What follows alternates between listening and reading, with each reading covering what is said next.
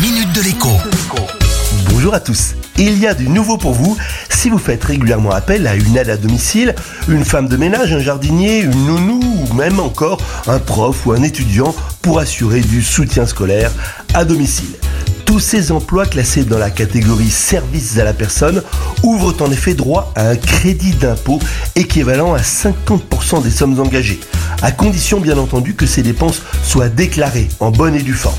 Jusqu'ici, le problème de ce crédit d'impôt, c'est qu'il était déduit des impôts justement à payer, mais des mois et des mois plus tard. Les dépenses en service à la personne réalisées en janvier par exemple venaient ainsi en déduction des impôts à payer en septembre, mais de l'année suivante. Avec le prélèvement à la source, les choses ont un peu changé puisque l'on a pu demander une avance sur les crédits d'impôt, avance estimée sur les dépenses réalisées donc évidemment l'année précédente mais cela restait encore compliqué, tout comme c'est compliqué pour moi de vous l'expliquer dans cette chronique.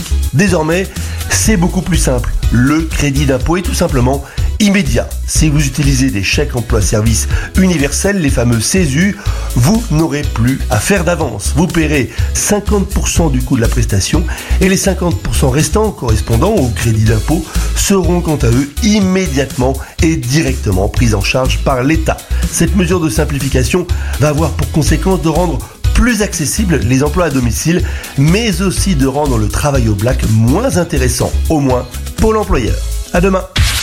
Minute de l'écho avec Jean-Baptiste Giraud sur radioscoop.com et application mobile Radioscoop.